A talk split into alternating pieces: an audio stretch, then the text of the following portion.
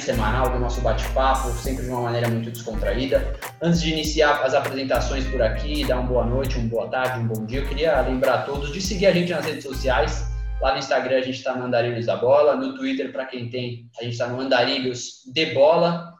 E então curte a gente, compartilha, curte a gente também no seu tocador lá no Spotify que hoje vai ter uma conversa diferente com mais um jogador de futsal aqui. O único que a gente recebeu por enquanto foi o Charuto, do Magnus. Hoje estamos recebendo o Lucão, do Cartagena, cara que está jogando lá na Espanha, alto nível demais, tem muita história, cara, passou pelo Brasil, já jogou no campo também, se aventurou por muita coisa por aí. É um típico andarilho da bola, um cara que faz do futebol a forma de viver. Antes de dar um, um salve nele, eu vou dar aquele alô pro meu companheiro que hoje está aqui do meu lado, fisicamente. Fala aí, Cabanhas, tudo bem, meu?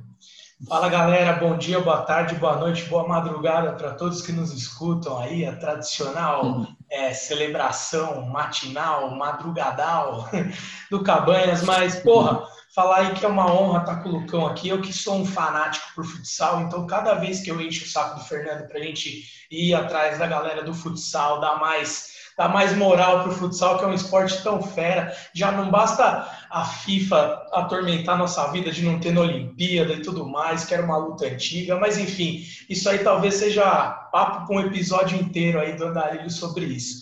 Mas, pô, queria dar as boas-vindas pro Lucão aí, um cara que, que jogou aqui no Brasil, mas que está brilhando lá fora, representando a nossa bandeira. Eu, pô, além de tudo, sou um, um pachequista nesse ponto aí com os nossos atletas brasileiros. Sempre que posso, estou acompanhando. Fala, Lucão, como é que estão as coisas aí, velho? E aí, rapaziada, tudo bem? Muito, muito feliz aqui de ser convidado por vocês. E dizer aí um bom dia, uma boa tarde, uma boa noite para, não sei, né, para todo mundo. E vamos embora, vamos resenhar, pô. Obrigado, parabéns pelo projeto. E estou feliz de estar aqui com vocês. Muito bem. Ô, Lucão, o Fernandinho deu uma roubada já no começo, falando que você jogou campo, agora você está profissional no futsal. Eu queria que você contasse para a gente o começo dessa trajetória. Se foi no futsal, se foi no campo, em que momento que você fez essa escolha pelo futsal de vez. Contar um pouquinho e te dar um espaço para principalmente te deixar à vontade nesse início aqui do bate-papo, para você se soltar, contar como é que foi tua vida lá atrás, que eu acho que é uma parte muito gostosa né, da, da nossa vida, principalmente vocês que chegam ao profissional. Eu, eu imagino que seja uma lembrança muito fera lá de trás, né? Então conta pra gente como é que foi aí esse início para quem nos escuta saber melhor quem que é o Lucão. Nossa, então, quando, quando você pergunta e fala de começo, eu fico até tipo, qual começo? Porque a gente é, acaba e começa coisas. Eu, por exemplo, eu já joguei o futebol de campo, já joguei futsal, já joguei futset por muito tempo também. Então, já teve vários começos na minha carreira, mas eu comecei, na, na verdade, de pequenininho, comecei jogando, claro, com meu irmão mais velho, Luan, que é amigo do Cezinha, que foi por aí também que a gente começou a amizade com o Cezinha. Então sempre joguei com o pessoal mais velho e tal, mas começar a jogar assim, eu comecei a jogar em escolinha, que foi que eu comecei a jogar o futset, que foi com o Alessandro Cadenazzi, que, que é o professor que até hoje está aí no futset, treinando, jogando brasileiro, mundialito, ele está por aí sempre, sempre torcendo por ele. Comecei com ele ali, ele era muito novo também, mas eu tinha 7, 8 anos e comecei no futsal e jogando pela escola ali, jogando os escolares, né? A escola particular pelo Glória, jogava muito ali. E o futsal, o futsal eu joguei até o sub 17, na verdade, eu, eu tava ainda jogando o, o futsal. E o futsal, eu tive uma passagem sub-13, eu tive, que pouca gente sabe. Eu, eu joguei no Círculo Militar, que foi a primeira vez que eu fui federado, que é um clube muito forte no futsal, né? Desde, desde sempre. Que acho que até o goleiro Thiago, da seleção brasileira, começou no Círculo Militar também, se eu não me engano. É, eu tive uma passagem mais por seis meses, porque como eu estudava, os treinamentos eram de tarde, eram longe, eu, eu não conseguia acompanhar na cidade, eu não tinha a mentalidade de ali batalhar e correr atrás, né? Mas depois eu voltei a, a jogar o futsal pela portuguesa, que o professor da minha escola, que, que eu chamo de pai também, né? Porque é essas pessoas que dão pra gente as oportunidades que a gente acaba tendo um carinho muito grande, que a gente chama de pai ali pelo meio da, da bola mesmo. Eu sempre encontro ele e falo, pô, esse aqui é meu pai da bola, esse é meu pai da bola. Que ele, ele me tirou da escola ele falou, puta, mano, que Lucas, olha, você precisa tentar, não sei o quê. Eu meio que desacreditado, né? Porque quando a gente joga pela escola, a gente não tem noção do nosso nível, né? A gente, tipo, pô, não sei se eu consigo. Cobra muito, né?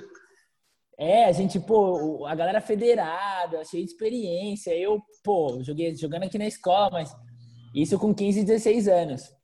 E aí fui na portuguesa, fiz teste, fiquei no time. Eu era um ano, era 95, 96, eu sou 96, né? E fui e mal jogava. Mal jogava, mal jogava e puto, porque não jogava, claro. Mas eu lembro que teve um, umas oitavas de finais que a gente perdeu pro Palmeiras, que o treinador é, não foi expulso, o treinador oficial e, e o auxiliar que estava nesse jogo. E aí ele me colocou no final do jogo e eu fumacei, assim, fui bem demais contra o Palmeiras. E aí, nessa, no ano seguinte, eu comecei o ano com uma moral, sabe? Tipo, que eu era primeiro ano, aí no segundo ano que, que era o ano, meu último ano de sub-17, eu comecei jogando tudo e tal. E, e aí foi que eu estava muito bem no futsal, e aí me chamaram para jogar o campo na portuguesa que o treinador o Xuxa do campo via os jogos de futsal, gostava muito porque ele jogou também, era muito próximo do futsal. E aí ele me chamou para ir para o campo. E aí foi nessa que eu saí do Glória, que era a escola que eu estudava, que era uma escola muito boa. Eu saí porque o treinamento era de manhã. Então eu tinha que treinar de manhã pelo campo e de tarde no futsal. E aí foi aí que, nesse momento, que eu cheguei para meus pais e falei, pô, é, é isso que eu vou fazer da minha vida. E foi ali o ponto que eu falei, puta, é, é isso, eu vou atrás disso, é isso que eu quero, é isso que eu gosto de fazer, é isso só que eu amo. Um e... minuto, Lucão, só uma dúvida nesse ponto, exatamente, com seus pais. Como é que eles reagiram, velho? Quando você falou que, pô, você ia ter que sair da escola que você tá, uma escola boa, provavelmente seus pais, por ter te posto ali, eram uma, uns pais que se importavam com sua educação ali, de te formar como ser humano, numa escola legal. E aí, como é que eles reagiram? Foi apoio desde sempre ou teve algumas condições que eles te impuseram? Como é que foi? A gente gosta de entender essa relação porque é muito próximo de muitos ouvintes nossos, a galera que tentou, uma galera que tem um primo que está tentando. Então, tipo, é, aproxima bastante a tua história de, de, várias pessoas que nos ouvem. Como é que foi isso?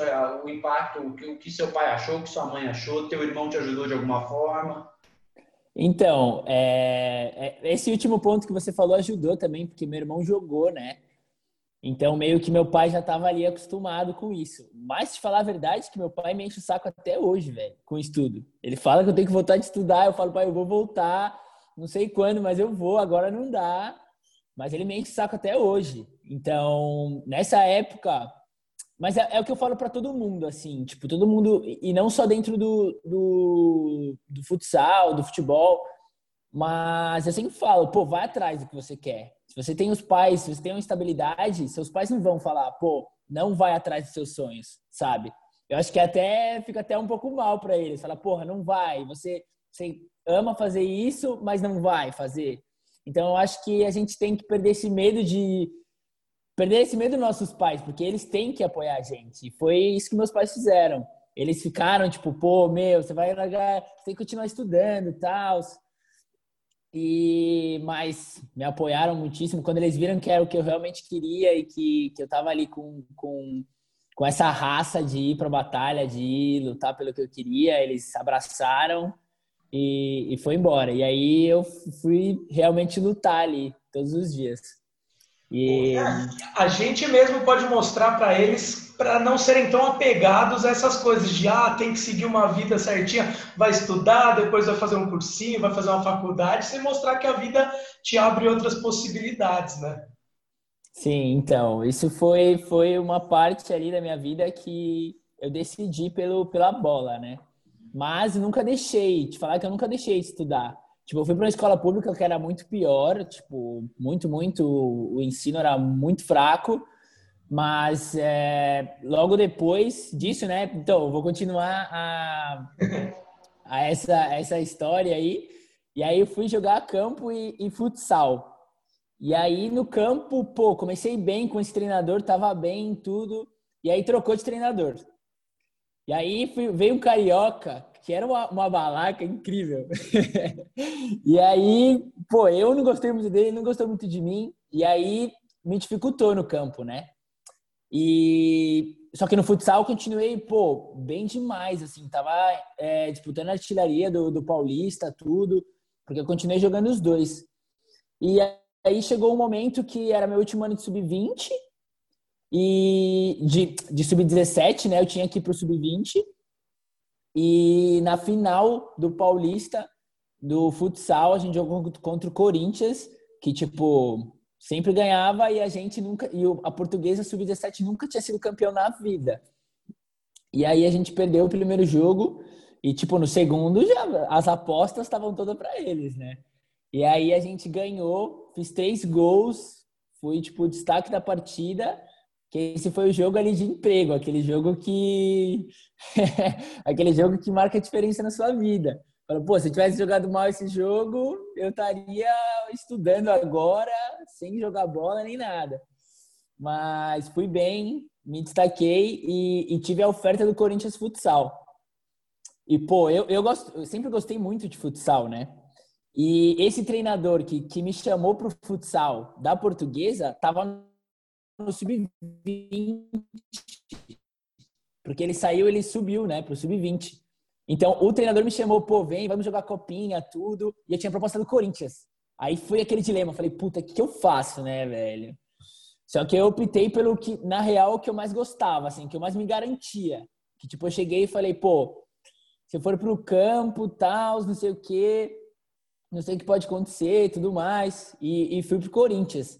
Que é aí que minha vida profissional mesmo começou que no sub-20 do Corinthians é o sub-20 tem a rotina igual do profissional, né? É treino manhã, de tarde, com toda a estrutura, a gente come lá, dorme lá, descansa pro treino, então eu já comecei ali a viver uma vida profissional. E foi aí quando eu voltei também a relacionar com os estudos. Mas você tinha Corinthians contrato Corinthians profissional ou ainda não? Não, não, não. Eu tinha ali contrato de sub-20, que é tipo um ano. É como se fosse um federado, né? Não é nenhum contrato que a gente tem nessa, nessa época. E aí foi quando eu consegui conciliar com os estudos, né? Que aí eu, o Corinthians da Bolsa com o NIP, eles têm a parceria. E voltei a estudar, estudei administração por um ano, só que aí larguei, porque não, não gostava nada, era chato pra caralho, não conseguia assistir às aulas e não, não conseguia. E aí larguei, aí passei os três anos no Sub-20, né? No segundo ano eu, eu passei pensando no que eu ia estudar, porque eu realmente não sabia o que fazer, que foi o, o tempo que a gente passa na escola, que é no terceirão. Pensando, eu não tive essa, né? Porque eu saí da escola, fui para a escola pública. Então, foi esse ano que eu peguei para parar para pensar, puta, o que, que eu gosto que não é o, o, que não é a bola, né? E aí, passei um ano inteiro pensando. E aí, no, no meu terceiro ano de sub-20, eu, eu comecei a cursar psicologia, que é um campo que eu amo, e até hoje eu estudo e tal, não estou estudando em faculdade, mas gosto muito. E aí estudei por, por dois anos, né? Porque joguei sub-20 e o profissional no Corinthians. E aí, seguindo a, a história, né? Vocês estão travados aqui.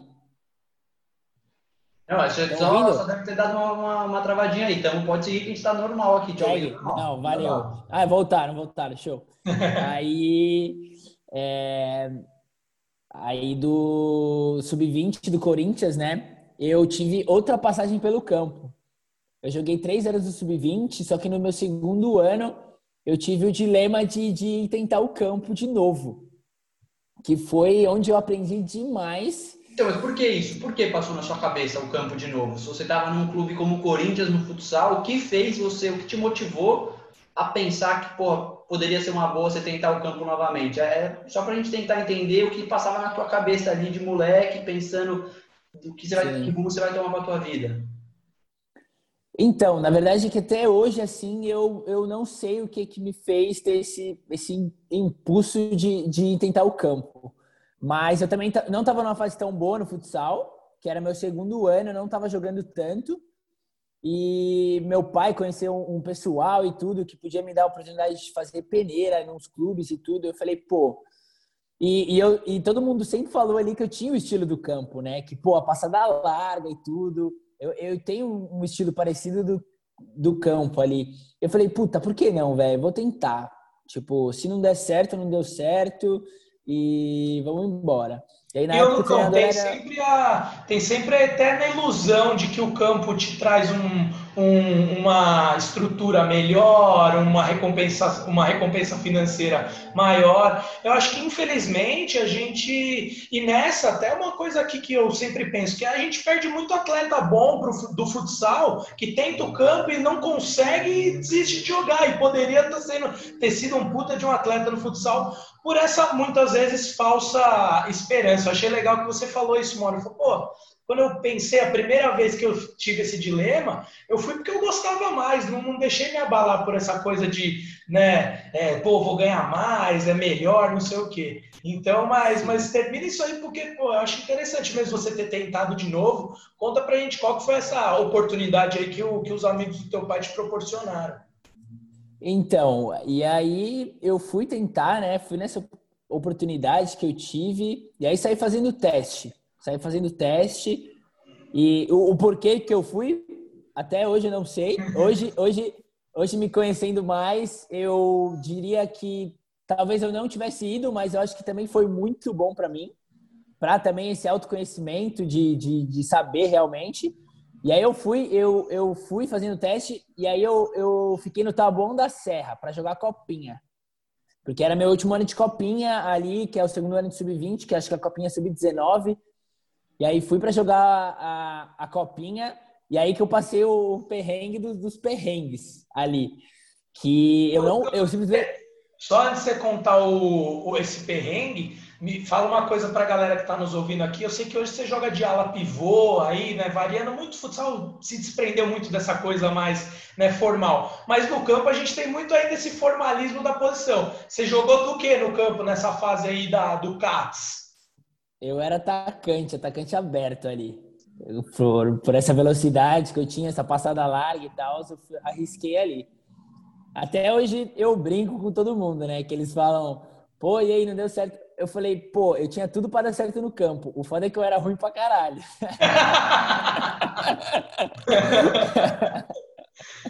Mas, pô, brincadeira à parte, eu passei muito nervoso nessa copinha, porque eu não jogava e eu via os jogadores que tecnicamente eram abaixo jogando no meu lugar, sabe?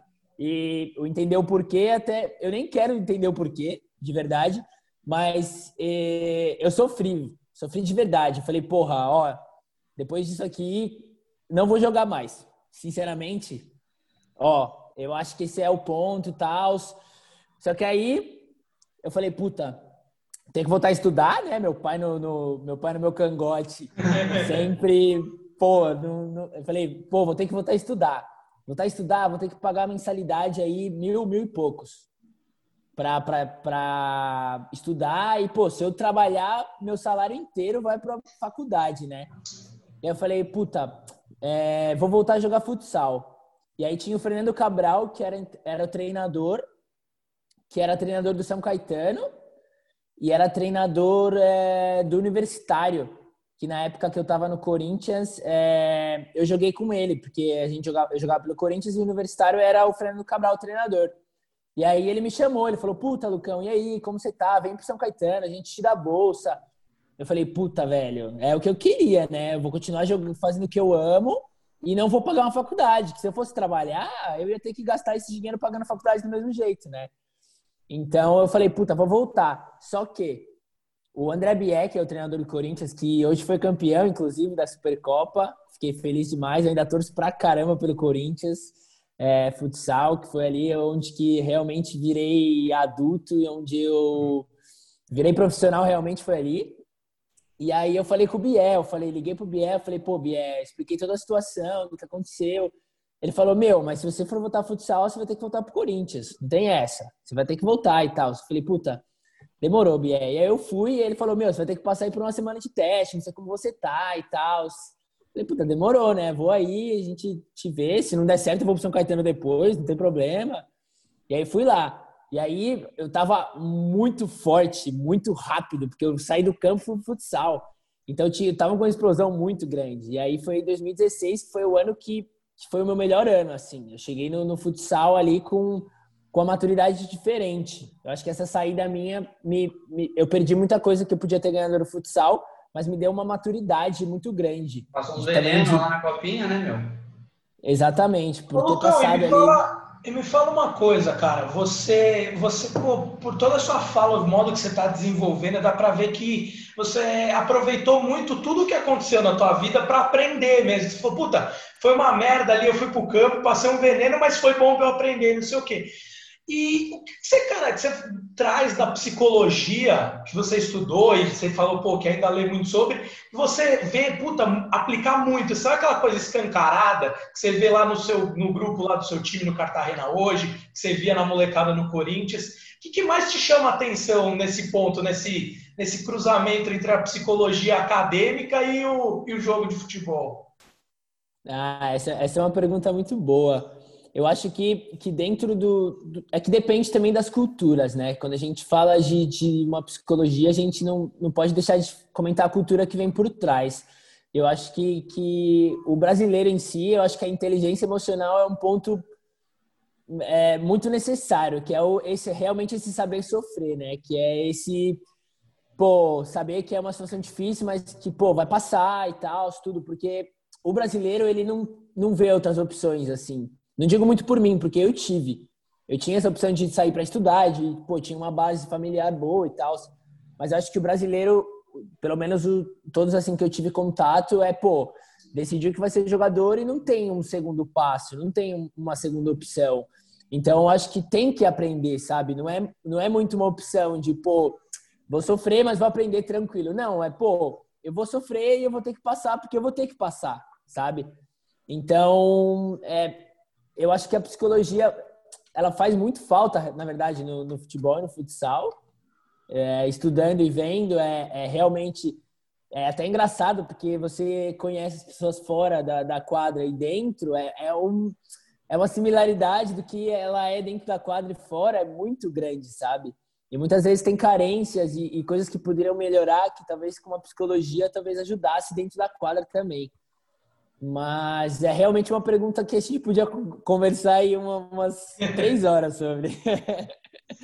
Mas eu, nem, eu nem lembro onde eu estava. Eu comecei a brisar aqui não, fica tranquilo. A, a, intenção é essa, a gente não precisa manter nenhuma linearidade aqui na, Ó, na conversa. Vamos, vamos levando. Mas sim. eu acho que você estava no retorno para o Corinthians depois da copinha. Voltou forte, não sei o quê. Isso, isso. De teste, já, mas você já estava mais maduro e tudo mais, por conta dos venenos isso. que você passou. Isso, e aí com o André Bieck também é, virou, ficou meu pai, né? Porque, pô, a primeira vez ele me chamou e aí ele me aceitou de volta. Que, pô, é difícil, né? Quando... Porque geralmente no, no, no esporte tem esse orgulho, né? Porra, o moleque saiu, vai querer vai voltar, sabe? Mais. Isso, exatamente. Porque é cheio de orgulho, né? Cheio desse ego, futebol e tudo. Só e que, ainda pô, mais um time grande, né, Lucão? Não, exatamente. Porque como... Ah, você não tá, mas tem outros mil que, que podem estar tá aqui, sabe? Sim. Mas é por isso que também ele é um dos meus pais aí, porque realmente nessa que nessa de voltar para o Corinthians realmente foi foi muito importante para mim. E aí foi nesse ano que, que eu cursei psicologia e que também foi um dos melhores anos da minha vida, que a gente foi campeão de tudo, que foi a primeira vez que o Corinthians foi campeão da Taça Brasil Sub-20. E quando eu fui convocado para a seleção brasileira de Sub-20 também. Que foi ali foi o auge que, que, que um atleta pode chegar, que é na seleção brasileira, né? Apesar que a gente perdeu para a Argentina na final, que foi, foi foda também. É, e brincando que a gente fez história nessa né, geração, porque o, teve oito vezes o Sul-Americano e o campeão tinha sido o Brasil tinha sido campeão de todas e aí na nossa vez a gente perdeu. Então ainda a gente fez história. Quem que era Não, o time, Lucão, mais ou menos a base ali? Puta, é, a gente do Corinthians a gente foi convocado seis, eu acho. E aí era Matheus Barac no gol, jogou Marcel, que tá no, no El Pozo hoje, é, Matheus, que tá no Barcelona, que tava no Corinthians até esse ano, que é meu irmãozão. É, o Gabriel, que tá na Rússia, tem muitos em Portugal, Juan, o Meira. O moleque era... do Joinville, não tinha? tinha, tinha o, o, João, o João Sala. O, o aquele, acho que é Bruno Iacovino, era do, desse time aí também ou não? Não, não, não. Ele, ele não foi. Ele não foi nessa. Mas é a sua geração também.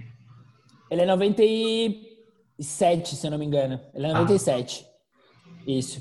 E aí foi Gleison que tá no Magnus, foi hum, Júlio Zanotto e João Sala, do Carlos Barbosa, uns do Minas.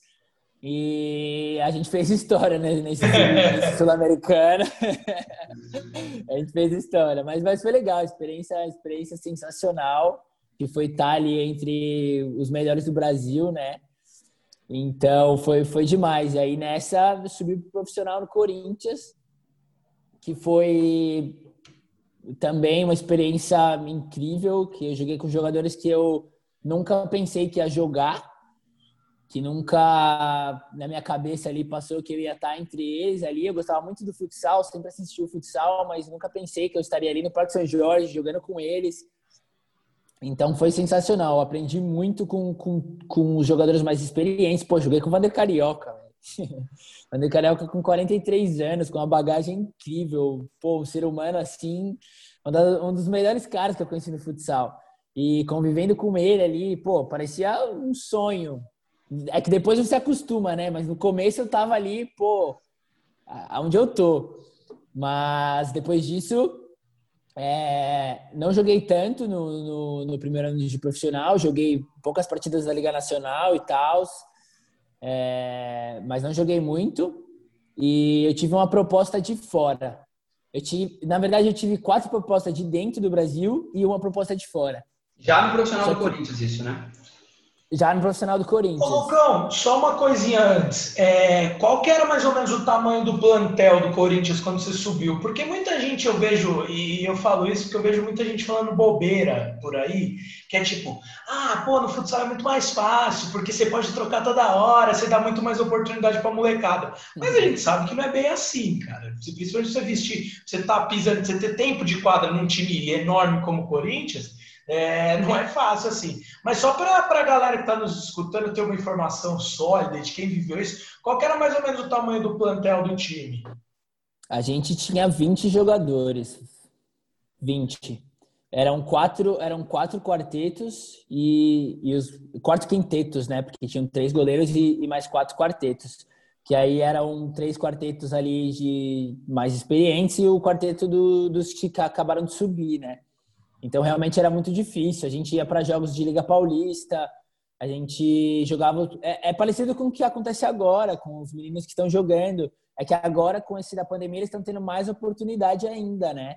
Que, que eu vejo jogos Guilhermão, é, Daniel, os garotos que estão subindo agora, que estão tendo oportunidade. Isso é legal de ver, sabe? É legal de Guilhermão jogou bastante ali. hoje na, na, na, final da Supercopa. Hoje da, jogou bastante, até foi bem, pô. Hoje a gente, só para quem não está nos escutando, independente do dia aí, estamos gravando aqui no dia 29 de novembro e o, e o Corinthians foi campeão da Supercopa é, em cima do Pato, nos pênaltis. O jogo foi 0 a 0 no tempo normal, 1 a 1 na prorrogação e o, e o Corinthians, para alegria do Lucão e nem tanto para mim, foi campeão. Lucão, deixa eu te cortar uma, uma vez antes de você continuar a tua, tua trajetória, de falar da proposta do momento que você saiu do Corinthians, para você guardar essa, esse papo para o segundo bloco. A gente vai fechar nosso primeiro bloco, a gente roda a nossa vinheta, 30 segundos aí para a galera dar uma descansada das nossas vozes aí, que a galera já deve estar de saco cheio da minha e do Cabanhas aqui já, né? Esse já é quase episódio 30, episódio 29 já, muita coisa já ouvindo a gente. Então a gente vai rodar uma vinhetinha, 30 segundos, você volta e aí começa a explorar tua trajetória de andarilho pela Europa aí, pode ser? De bola. Vamos, Fechado, vamos é esperar aí. aí. Então, galera, 30 segundos a gente já volta.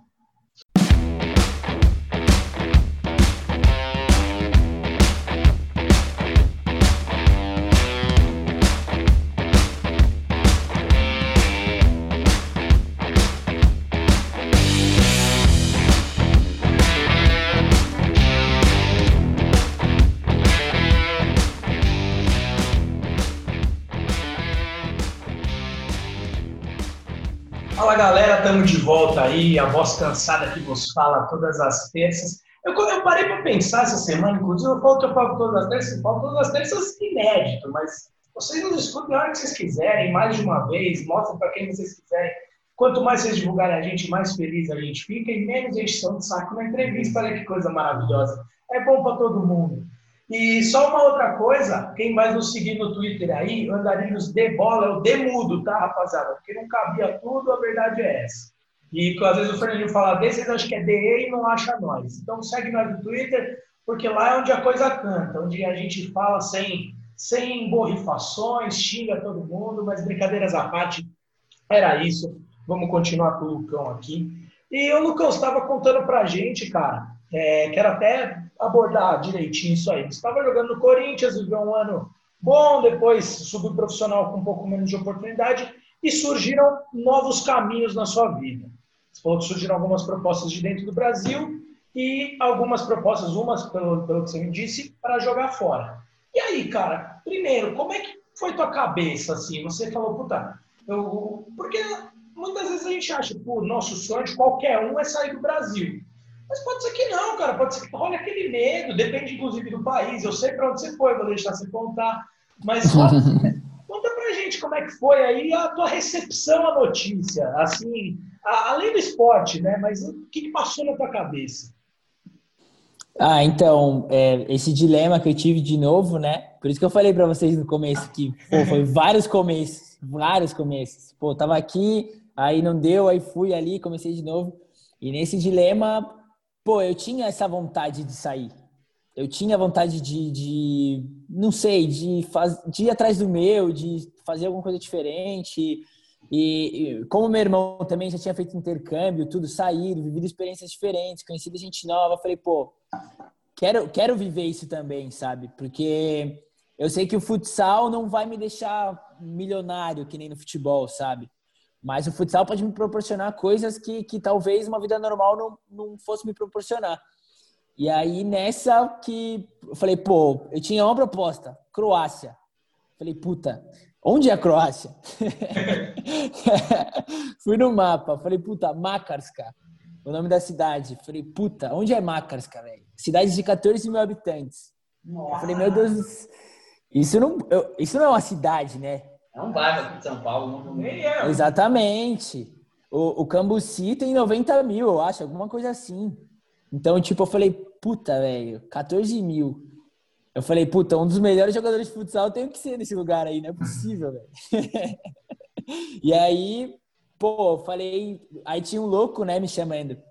Nenad, Nenad Tintor o croata, que, que fala português, italiano, espanhol, inglês, fala umas é línguas Ele é jogador lá, ou ele é do, do time? Uh, ele é do time. Ele é, ele é do time. Ele nunca jogou, mas ele ama, apaixonado pelo futsal, entende muito, muito, muito de futsal e fala essas línguas. Então, já tinha um brasileiro no clube e ele estava ali. Ele já ele já estava dois anos, desde que desde esse ano de 2016 que que eu tava no Corinthians, que ele me chama, manda mensagem tal, conversando comigo. E aí nessa que, que ele viu que, tipo, tava no final, ele mandou proposta e tudo. Eu falei, puta, velho, vou embora. Vou embora, vamos ver o que, que vai dar. Se não der certo, tem, tem vários outros caminhos aí que a gente pode tentar. É, vamos embora. E aí eu fui, né? E aí eu fui e chegando, uah, na hora que escutei a língua deles, eu já falei, nossa, tô fudido, né? verdade. eu falei, tô fudido. E meu inglês era fraquíssimo, meu Deus do céu. Era tipo menos do básico. Eu lembro que eu fiz CNA um ano e era, era horrível, eu só ia dar risada. Um aninho roubando na CNA. Um aninho roubando, eu só ia dar risada mandar um parceiro meu, Gustavinho, mandar ele ler as coisas em inglês e rachar o bico, porque ele lia tudo errado. Era, então não era o inglês ali que, pô. Aí falei, puta, tô fudido, né? O croata é impossível, sou fraco no inglês. Aí tudo certo, mas, pô, comecei a treinar lá, comecei a treinar, me senti bem, tudo. E aí a gente foi jogar com uma semana de uma semana de que eu tava na Croácia, né? A gente foi jogar um, um primeiro amistoso, um torneio na Bósnia de dois, três dias, torneio assim, só um torneio um de pré-temporada. E aí comecei jogando, joguei bem, segundo tempo, fiz um gol, passou tipo dois minutos, o cara me dá uma entrada, eu quebro o, o moço da perna, velho. Com uma semana na Croácia. Foi tipo. Não podia acreditar, assim. Eu tava tipo, não é possível, velho. E aí, eu acho que esse foi um dos, momentos mais difíceis, assim, da, da, minha carreira, da minha vida, né? É, que puf, foi muito difícil. Cheguei, não sabia o que, que era. Chegou um médico, deu, deu uma. Disse que, que eu podia ficar de 8 a 12 meses sem jogar. Eu falei, puta, tô fudido, né? realmente foi, foi a pior coisa que eu fiz na minha vida de ter vindo, né? Só que aí fui, é, fiz a cirurgia e, nossa, eu lembro assim, eu no hospital e a galera falando, tipo, de mim, sobre minhas, e eu não entendendo nada. E o Nena, que, que na época que eu fui, ele não era tão bom no português. Hoje ele, hoje ele tá muito bem, mas nessa época ele não era tanto. Então ele só falava para mim, pô, quebrou teu osso. Eu falava, tá, mas qual osso? Como foi? Que que e tá, foi muito difícil porque eu não sabia o que estava acontecendo comigo. Eu, eu tava desesperado, velho. Foi um momento muito difícil, assim. Mas ali que, que eu percebi também que eu era muito forte emocionalmente. Tipo, eu sofri, no primeiro e segundo dia, quando teve a notícia, ali aquele baque. Mas, pô, depois disso eu já falei, pô, vamos embora, é isso que aconteceu, vamos seguir e tal. Pô, com gesso na perna, começando a, a, tomar um monte de remédio. Tinha o fisioterapeuta lá que era um bielorrusso que me dava um monte de coisa que eu não tinha noção do que que era, que podia, que podia ser doping, podia ser tudo que eu não sabia o que que era e tava tomando lá confiando nos caras, né? Mas no final deu tudo certo. Eu fiquei três meses e alguma coisa fora. Voltei e voltei como tipo como eu fui no meio de temporada, eu voltei para os playoffs, né? Eu voltei um jogo antes dos playoffs. Eu joguei o último jogo e fui para os playoffs. E a gente foi campeão. Tipo, no final, tudo que deu certo, assim, depois de tudo isso que eu passei.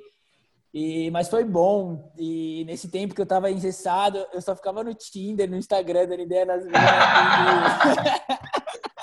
É pra, ô, Lucão, é qualquer coisa, você tava, pô, desenvolvendo a língua, tanto inglês quanto o croata ali, né, Não. pô? Não, exa exatamente isso, pô. E eu falo pra todo mundo, eu falei, meu, eu aprendi inglês no Tinder e no Instagram. Totalmente. Porque, tipo, eu chegava pra, pra, pras meninas e falava, é eu falo, eu falo inglês, né? Não falava, mas falava que falava. Então, ia conversando ali, ia traduzindo, traduzindo, traduzindo. E foi assim que eu aprendi o inglês. Tem uma história. Tem outra história. Tem outra história muito boa também, que foi antes de eu quebrar a perna. Cheguei lá e, pô, solteirão, né? País novo. Falei, meu, vou pra cima de geral, não tô nem aí. Aí foi cheguei, comecei a conversar com uma menina e tudo mais, falei que falava inglês, falava quase nada. Aí, tipo, marquei de, de ver a menina, ela me passou, passou, me buscou de carro, a gente foi, não sei o quê, deu uns beijinhos e tal. E aí, eu não sabia falar nada inglês, né? E aí, o engraçado é que, tipo, a única coisa que eu podia falar pra ela que eu falei foi, tipo, I like you. Que é, tipo, eu gosto de você. então, foi... I like you e you are different. Que é tipo, você é diferente. Só isso. Era a única coisa. Era a única coisa que eu sabia falar. E não é que, pô, eu gostava dela, que era a única coisa que eu sabia. O que dava pra falar. Então, né? O que dava. Então, o engraçado é que, tipo, depois de mó, mó tempo, eu tava falando com a menina que conhecia essa menina e, tipo, eu entendi ali na situação que essa menina achava até, depois de muito tempo, que eu gostava dela. Tipo, é, é muito engraçado. Várias, Foi várias longe, histórias. Né? Assim. Nossa, várias histórias. Mas aí passou, fomos campeões depois que eu voltei e tal, consegui jogar, ajudar.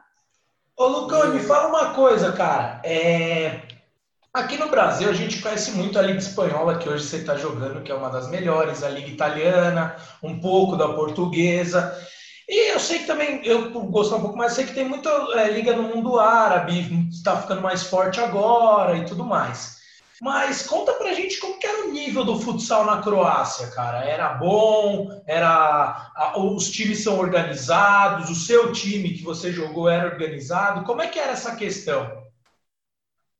Então, a Liga Croata é, é um pouco mais fraca, né, do que todas as que você falou.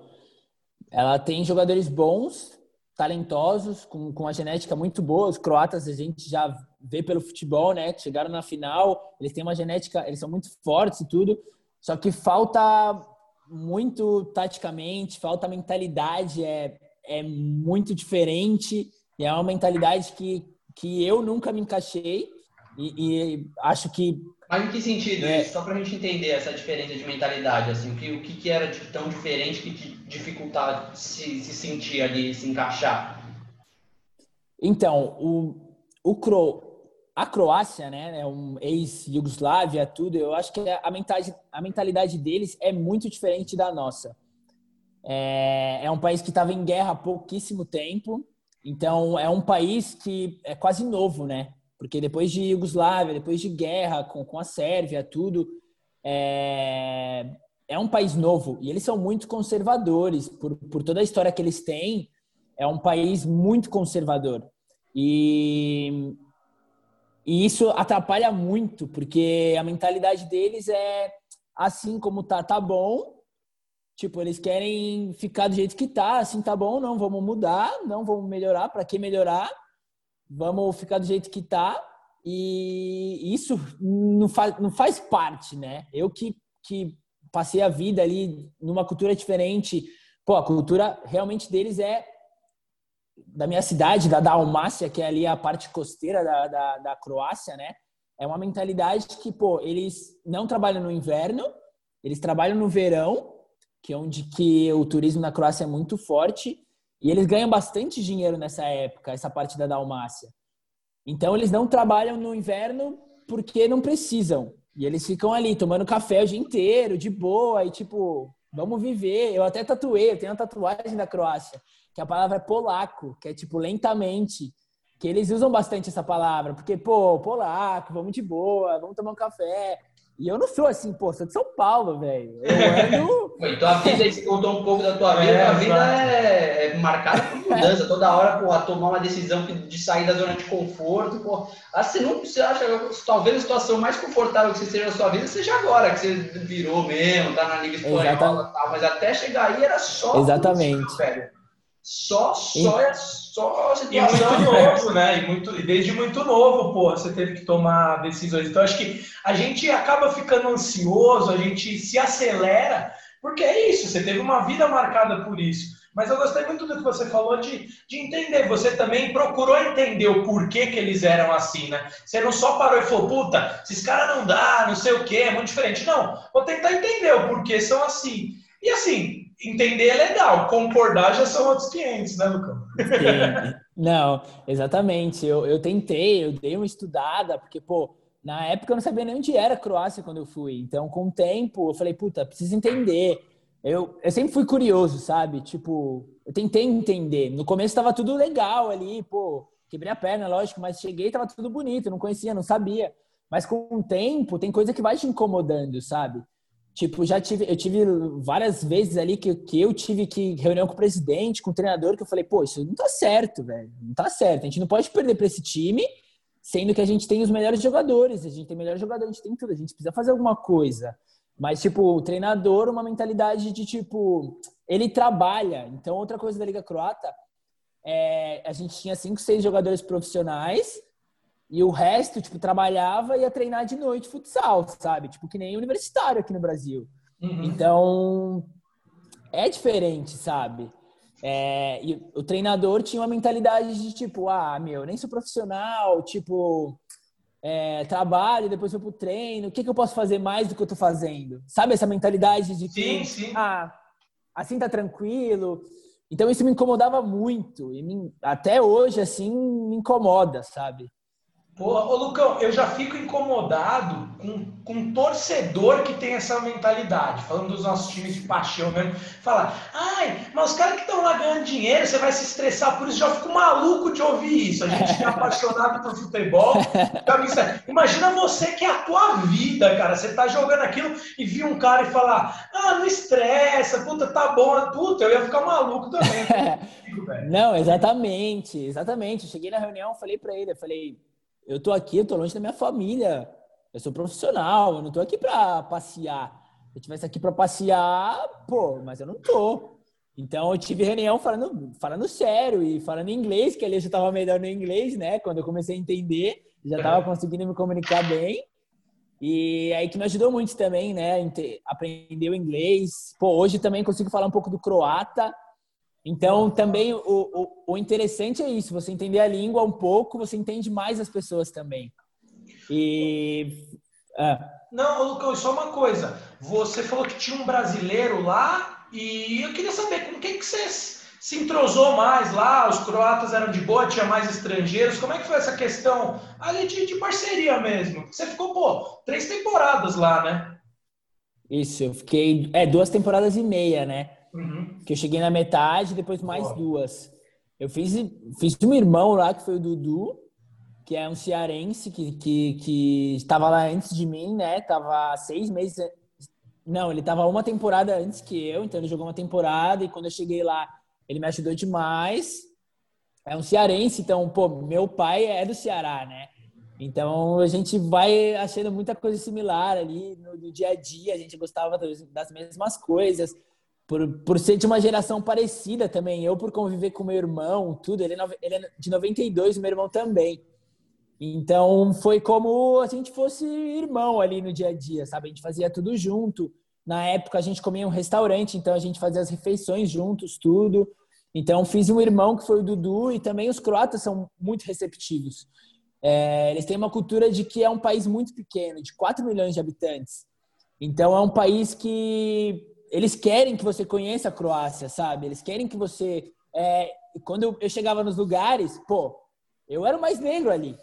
Eu, eu não sou negro, mas, tipo, eu tenho a pele um pouquinho mais escura. Eu já era, tipo, quem é esse que tá aqui na nossa cidade, sabe? Então, quando eu chegava nos lugares e falava o croata, chegava falando croata, tipo, quanto que é isso?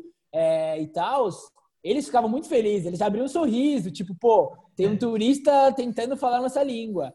Então, esse é interessante do croata também. Então, quando chega os brasileiros para jogar lá, para eles é um, uma coisa legal também, sabe? Então, eles tratam a gente bastante bem, pô, quer sair. Quando a gente sai, não deixa a gente pagar nada, é, pô, briga para pagar. E o Dudu, que, que, que é cearense, ou um cara muito engraçado, a gente sentava ali para tomar um café, né? Na cidade pequena, todo mundo passa, todo mundo se conhece. Aí ele, puta, quando que esses caras vai passar aqui para pagar para nós esse café que eu tô sem grana? então, então, é umas situações engraçadas ali, só que mostra muito como eles são receptivos, sabe? Então, lógico, eles têm como a mentalidade deles nesse aspecto me incomodava muito. Mas também tem outras coisas que é muito boa do croata. Inclusive, minha namorada é croata, então também eu não posso falar tão contra a cultura deles assim. Né? Não sobra aí, né? senão eu tô, senão tô ferrado. E, me conta da, da, da tua ida para a Espanha, cara. Porque assim, você ficou duas temporadas e meia né, na Croácia e, pô, a gente que acompanha pelo menos já deu uma olhada na tua história, viu que você teve um destaque bacana lá na Croácia. Além de ser campeão, você teve um destaque individual bom lá, né? Você teve anos bons lá, né? Apesar da dificuldade no início da lesão, enfim. Em que momento surgiu essa, essa proposta para ir para o futsal espanhol? E se isso realmente na tua carreira, em todos os aspectos, é, foi um, um, um, degrau acima, né? Questão financeira, questão de competitividade, questão de visibilidade se você se vê mais próximo de um sonho de seleção brasileira, estando onde você está hoje, tudo isso estava é, no pacote Espanha ou o que você, o que veio junto nesse pacote da sua ida para a Espanha? Então, a partir do momento que que eu vi onde eu estava na Croácia e que eu não fazia parte ali, sabe? Tipo, tava ali, mas não, eu não era parte daquilo. Eu, eu tinha uma mentalidade diferente, eu tinha um pensamento diferente. Eu queria sair. Então, tipo, eu arrumei um empresário que era amigo desse Nenad Tintor, que me, me, que me levou para a Croácia, era amigo dele, e ele virou, virou meu empresário, mas eu não tinha nada assinado com ele. Eu falei, meu, você tem que me arrumar um time, você arrumando um time, a gente acerta, fico, a gente assina um contrato a gente fica junto. Aí demorou, ele falou, meu, vou atrás. Aí ele foi atrás e uma temporada ele não conseguiu. Até que eu voltei para Croácia e tal, joguei mais uma temporada. Só que na metade dessa temporada, o Duda, que é o treinador hoje do Cartagena, me ligou ligou, falou com o meu empresário e me ligou. Falou, pô, Lucão, a gente quer contar com você agora, em dezembro, não sei o quê, pra essa janela de inverno. E aí, puta, a vontade já. Falei, pô, não acredito, né? Porque foi a oportunidade que eu queria seis meses atrás e chegou numa hora que era difícil, sabia? Porque ele tinha que me liberar. E o, o presidente não ia me liberar no meio de temporada, sabendo que para ganhar eu era uma peça muito importante. E no final ele. No fim. Pode seguir, pode seguir. Tá, tá mudo o microfone? Não. Não, não, não. Agora Tá. voltou, voltou É, normal. e aí, e aí ele, me- ele não me liberou, né? E eu falei, puta, não acredito, meu, perdi a oportunidade de vida e tudo. Mas seguimos, seguimos, seguimos. E aí, em fevereiro, teve tudo isso da pandemia, né?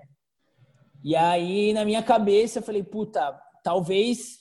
Eu até falando com meu pai, assim, falei, puta, pai, é uma situação difícil, que era no começo de pandemia, nem sabia qual era a proporção que ia tomar essa pandemia e tudo. Mas eu falei, pô, talvez seja positivo isso, porque eu falei, pô, os clubes não vão querer gastar tanto, uns clubes bons e tal. Talvez seja, seja uma hora de dar oportunidade para os moleques mais novos e tal.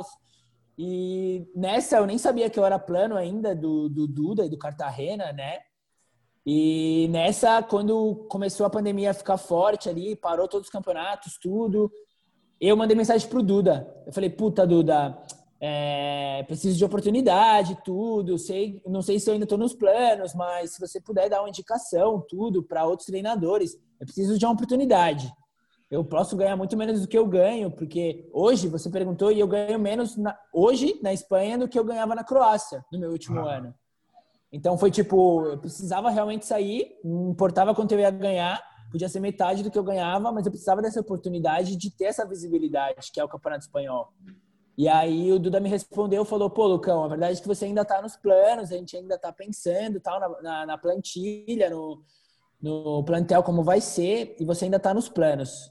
Aí eu falei, puta, velho, que bom, né? E aí foi passando, eu tive outras ofertas, mas eu tinha isso do, do Duda e do Cartagena, tava muito comigo, sabe? Era um sentimento que eu tinha de que eu tinha que ir ali. E, e depois de muito tempo, aprendendo, eu sabia que no final eu ia fazer o que eu queria, sabe?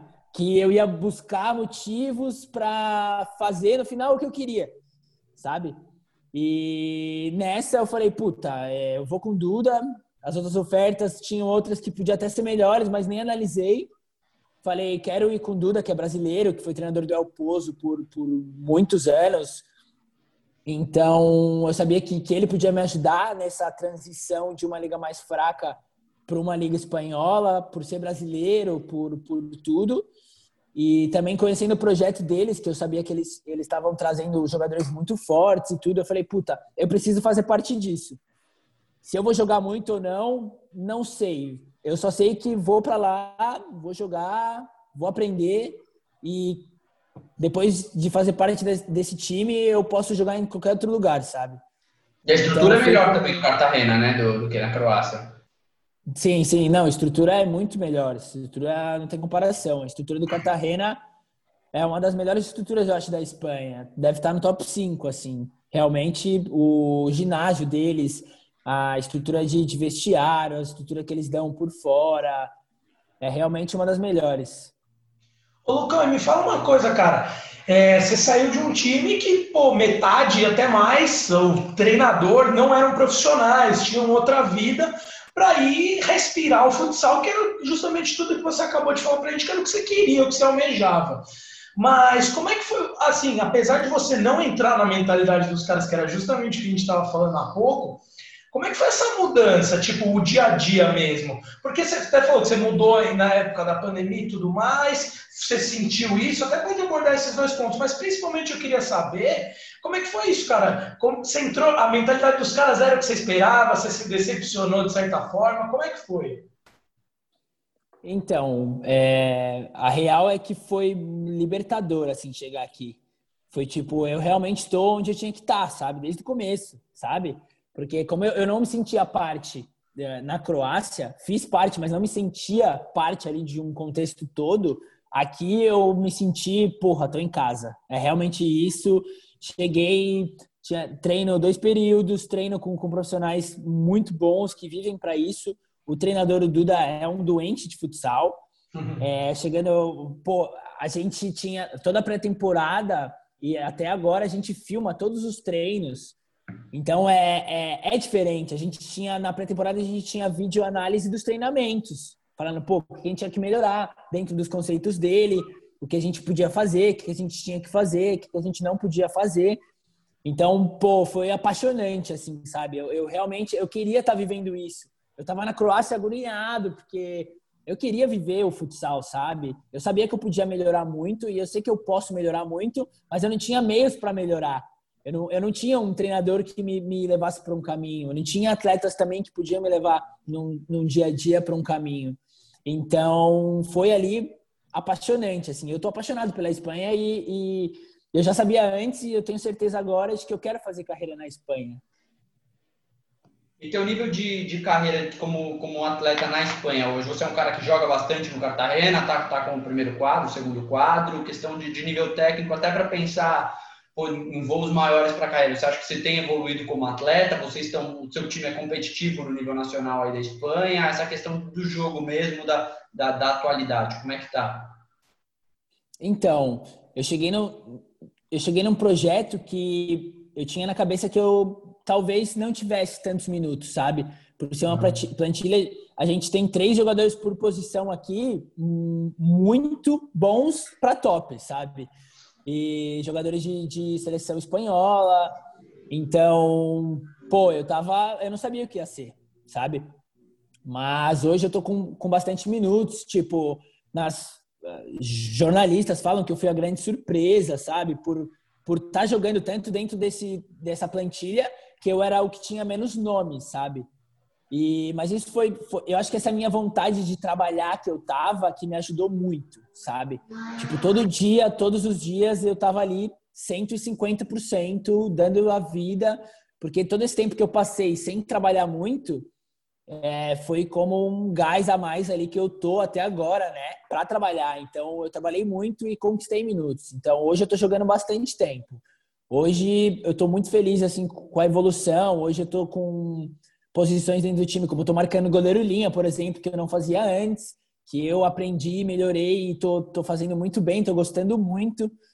Então hoje eu estou muito feliz e, e, falando do time, a gente está em terceiro, está muito bem. A gente está jogando cada vez melhor, cada jogo que passa a gente está melhorando e a gente vai para playoff, eu acho. E a gente vai, vai, vai buscar. Tá entre os top 4, 5 a gente vai buscar. Eu acho que é, hoje, falar uma posição que a gente está entre top 5 a gente está com certeza. Então a gente vai almejar coisas boas esse ano. Bem demais, bem demais. Isso aí acho que é, é eu achei demais. Você falou, pô, foi libertador. E, e, não passa só pelo, pelos costumes, por tudo que você estava falando. Por isso também, de não ter se decepcionado, não ter sofrido uma decepção de cara e agora tá conseguindo disputar. Mas, ô Lucão, me conta uma coisa. Eu tô falando muito isso, né? Preciso parar, mas é que eu vou maquinando as coisas aqui. É, pô, você falou que lá na Croácia você vivia numa região litorânea, certo? Sim. E Carta, Cartagena, salvo engano, fica ali na região de Múrcia, é praia também. Também. Mais ao sul da Conta um pouco pra gente como é que é a sua vida aí fora das quadras. A pandemia dá uma prejudicada, claro, mas como é que é a cidade aí, o costume do, do povo espanhol de Cartagena, para quem está nos ouvindo saber um pouquinho mais. Porque assim, não é uma cidade que está perto de, de Valência, de Madrid, de Barcelona, né? Não, é, então, tive sorte, né? As duas vezes que eu saí, eu fui morar na praia, as duas vezes. Apesar de que eu, quando estava na Croácia, tinha três meses de férias. Então, era, era exatamente os três meses de verão. Então, eu não peguei verão. Eu estava na praia, mas eu não estava no verão lá. Então, eu chegava no verão lá, aqui em São Paulo, que é um frio demais, né? Então, eu tava, os, o tempo, quase três anos que eu fiquei na Croácia, eu fiquei só passando frio, todos os tempos. Mas agora aqui em Cartagena, é, a temperatura é muito boa. Tipo, agora que é muito frio na Europa em todo lugar, aqui tá começando a fazer um friozinho agora, sabe? E não é aquele frio que você tem que estar tá todo cheio de jaqueta, de, de cachecol. É um frio, aquele frio na sombra e calor no sol, sabe? Uhum. Então, hoje tá mais tranquilo. E falando dos costumes, assim, a Espanha essa região que eu tô, mas acho que toda a Espanha, a comida é muito boa. A comida é realmente muito boa e essa região aqui é, costeira é muito frutos do mar e tudo, aquela a paella, né? Que é a primeira vez que eu comi a paella foi aqui, muito boa e tal. Mas é muito legal, eles também têm o costume desse, de tomar um café ali depois do almoço, tudo, ficar conversando, e isso eu, eu gosto também. Então, os costumes espanhóis são muito mais parecidos com os brasileiros, né? E eles também são muito quentes, assim, porque eu acho que também, por esse tempo que eu, que eu passei aí, eu percebi que a temperatura do lugar é, é muito sobre as pessoas também. Porque os lugares que, que fazem um calor mais mais tempo, tudo, as pessoas são mais calorosas, sabe? A galera da Suécia, Noruega, toda a galera que eu já tive um contato, eles são um pouco mais frios, porque lá quase não tem sol. Então, aqui na Espanha, nessa região, as pessoas são muito quentes, sabe? Não chega a ser o brasileiro, porque acho que o, brasileiro é difícil de encontrar, não tem igual, mas os espanhóis estão mais perto, sabe? Você pode até ver pelo estilo musical, tem o reggaeton, que é tipo um pouco não parecido, mas é uma mesma coisa que o funk. Ali, né? Meio mais, mais latina, é né? Isso, exatamente. Então, por ser latino também, né?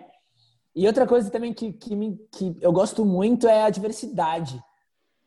Que você vai na rua, você vê gente de todo tipo de cultura, que é o que a gente tem em São Paulo, né? Que eu não tinha na Croácia, que eu falei que eu era mais diferente ali. Tipo, todo mundo era muito parecido, todo mundo ali, branquinho e tal. E aqui não, aqui tem de tudo. Isso eu gosto muito. Então, estou me sentindo em casa, estou me sentindo muito bem. Deu para dar um pulinho no Marrocos ali? Conhece, tem muita gente, tem uma influência muito grande do Marrocos aí, porque é muito perto. Eu sei que é uma, uma região que a Espanha tem muita troca ali com, com a África, né? com o norte da África. Então, a, a real é que eu não tive tempo ainda, né? Como, na verdade, que eu nem tive férias, porque na Croácia a gente jogou os playoffs e eu joguei o playoff já viajei para Espanha no dia seguinte. Não, na verdade eu viajei no dia seguinte, fiquei tipo cinco dias de férias e já fui para Espanha para trabalhar, sabe? Então eu não tive esse tempo ainda, mas quando tiver um tempo vou certeza. E tem muito marroquino morando na Espanha e você pode ver assim na, na comida também tem muito, no as pessoas na rua você pode ver que tem uma, uma influência aí muito grande. Você está passando é muito bem de comida. Isso... Mas me fala uma coisa então, Lucão, como é que era a comida lá na Croácia? Teve alguma experiência boa, mais, mais é, coisas que você não era tão chegado? Como é que foi? A real é que, que eu gostei, assim, era bom também. Eles tinham tinha umas coisinhas diferentes que mas que eu gostei não era coisa diferente tipo é barata essas coisas era coisa diferente tipo é, que eles têm o chevap que é tipo uma linguiçinha, assim, em forma de linguiçinha e que é muito bom, come com pão de é, sírio, uhum. eu acho que fala. E é, e é, muito bom, eles têm salsas ali. Era, é, era bom, o que eu sentia falta é o arroz com feijão ali que eles não tinham, que é... Eles comiam arroz e o feijão eles comiam tipo na salada, assim, mas não era muito como a gente gosta, né? Não, mas você falou, pô, a gente conversou recentemente com o Mazola, que fez a carreira dele praticamente entre a China, a Coreia do Sul. E ele falou que, porra, passou uns veneno monstro com comida. Era só. É... Pedir, pedir molho de tomate, vir ketchup. E, não, e coisa dessas coisas, barata, besouro. E ele, a, acho que o supra-sumo daquele contou foi que, pô, um dia ele foi numa, num, num lugar lá com os caras do time dele tinha um monte de cachorro lá. E, tipo, não eram uns cachorrinhos, não. Eram uns golden, uns, né, uns cachorrão. Ele falou, pô, aqui no Brasil os caras iam fazer uma fortuna com, com cachorro, além de Pô, você é mó fofinho. E os caras não, falaram, não, é comida, é comida. E falou que ele ficou Nossa. velho. É embaçado. Meu, comer Golden é... O negócio que me, me chama a atenção trocando ideia contigo, cara, é que, pô, você já falou isso, né? Que teu psicológico, é, talvez é, você, tem um psicológico, você tem um psicológico muito forte, você se provou assim, você percebeu isso lá na lesão. E, cara, trocando essa ideia com você é um negócio que dá para reparar de fato, assim, ainda se você não tivesse comentado, porque você passou por umas buchas assim, que eu não acho que qualquer cara que seguraria, entendeu? As pontas. Tipo assim, eu não sei se qualquer cara manteria depois da lesão lá na Croácia, não teria voltado para o Brasil, tratado aqui, tentado de volta no Corinthians com os contatos que você tinha. Puta, velho, eu acho que isso é um negócio que, que, pelo que você conta da sua história, a impressão que eu tenho, assim, a conclusão que eu consigo tirar é que muito do teu sucesso está aliado a, a, a, tua ausência de medo de sair da zona de conforto, assim, né? E isso é um negócio que eu acho que é cada vez mais comum a gente, quando a gente conversa com atletas que têm a mesma característica sua, assim, né? De, tipo, sair batendo cabeça por aí para buscar uma oportunidade, uma oportunidade melhor. É, é meio que a resiliência, né, cara? A resiliência acho que é uma característica importante e, pô, e se manter, o lado positivo de tudo, né? Você falou, pô, você via lado negativo na Croácia algumas coisas, mas você tentava corrigir, conversando com a galera, ao mesmo tempo você, pô, viu outras coisas boas também lá, arranjou uma namorada, pô, conseguiu evoluir na carreira, alçou um gol maior, está na Espanha. Então, cara, é, eu acho que é um ponto que eu, eu daria uns parabéns para você pela tua carreira por isso, velho. Resiliência absurda que just, mostra muita coisa de porque você está aí. Né? E não só e não só a resiliência, mas como não se acomodar perante uma coisa que você pode entender melhor e mudar. Que o que você falou, pô, tive uma porrada de reunião com os caras para falar, olha, eu não tô achando isso aqui certo. Não era uma coisa que você guardava para você e só reclamava de repente com a tua namorada, falava, puta, ó, eu não acho isso certo tal, mas ficava quieto. Não, você expunha isso. Então isso é uma marca muito fera e, e pô, na linha do que o Fernando falou, é isso. A gente deixa aqui o, o parabéns quanto, quanto a isso. Se quiser fazer um comentário aí. Puta, não, valeu, irmãos. Obrigado.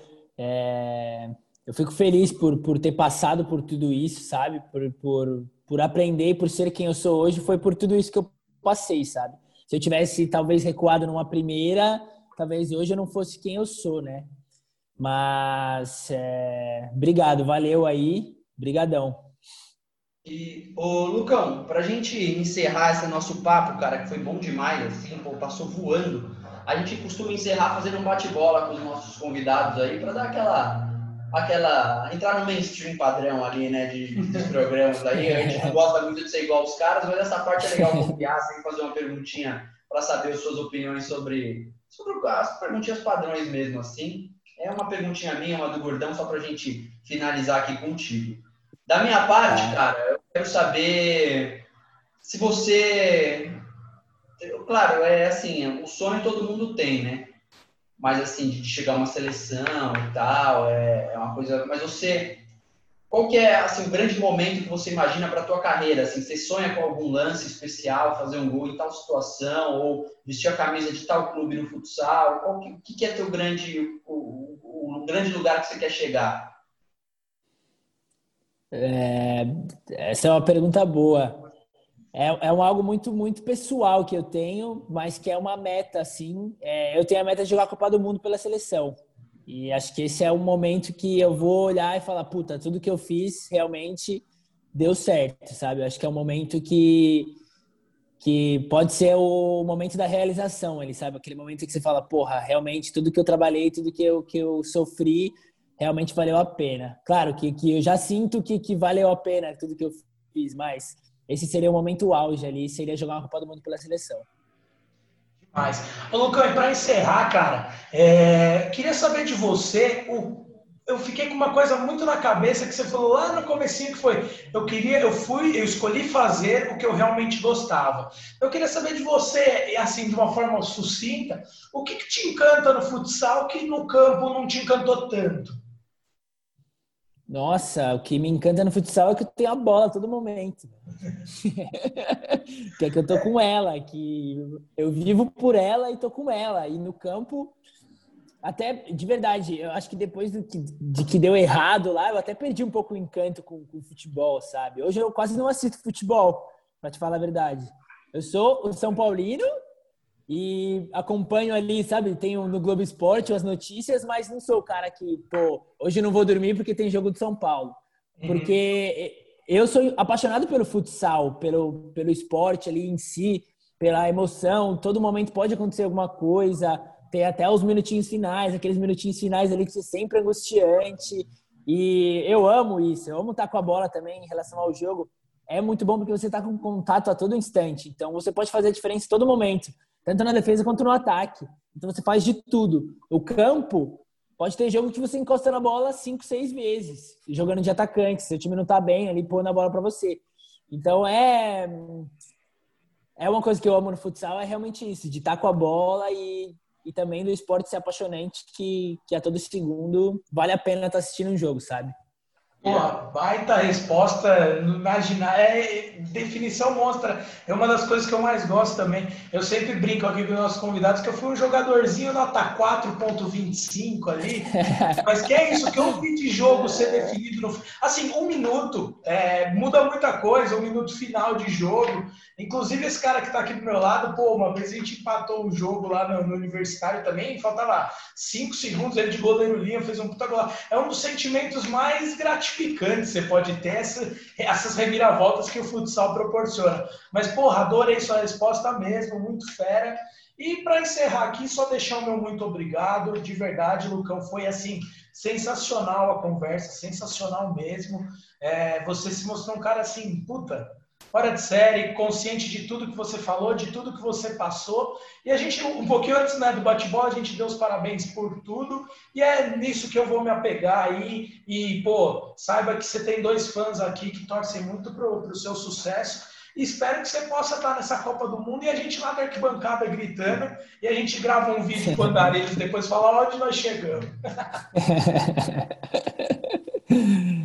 Não, valeu, rapaziada. Obrigado, obrigadão. Eu, eu fui, depois que vocês me seguiram lá, que vocês me mandou mensagem, falou de vocês, eu segui vocês, acompanhei o projeto ali, é muito legal, é um negócio que, que eu percebi que vocês curtem fazer e o que você falou de que eu falei antes, de que quando você gosta de fazer alguma coisa, é, é outro nível, né? E vocês curtem fazer e é muito legal isso, de, de dar moral para uma galera que, pô, talvez não vá sair no, no ter um, a oportunidade de contar a vida, talvez, em algum momento, sabe? Isso é muito louco, isso é muito e legal. E tem histórias isso... tão incríveis quanto qualquer outra pessoa, né? Esse é o ponto. E, e, que ninguém sabe, né? Isso é muito legal. Então, eu também quero agradecer vocês aí por mim, pelo projeto, por poder mostrar histórias aí, tanto quanto a minha, quanto de, de todos que vocês entrevistam aí. É isso aí, velho. Obrigado, pô. E é a nossa ideia quando a gente fez o podcast é justamente essa, abordar um lado diferente aí de que todo mundo vê, né? Todo mundo deve te perguntar quantos gols você fez, como é que tá, virou, não virou, se não tá no time grande, não tá nem aí para saber, né? Mas a nossa ideia é justamente essa, saber os, os percalços, como foi seu caminho, como você tá, o que você se sente, como você se sentiu nesse tempo todo. E acho que o nosso papo foi muito nessa linha, foi muito prazeroso aí. Com certeza a galera que está nos ouvindo vai curtir demais. Pô, e aquele abraço, Lucão. Tamo junto e, velho, obrigado. Sucesso sempre. Estamos te acompanhando por aqui, velho.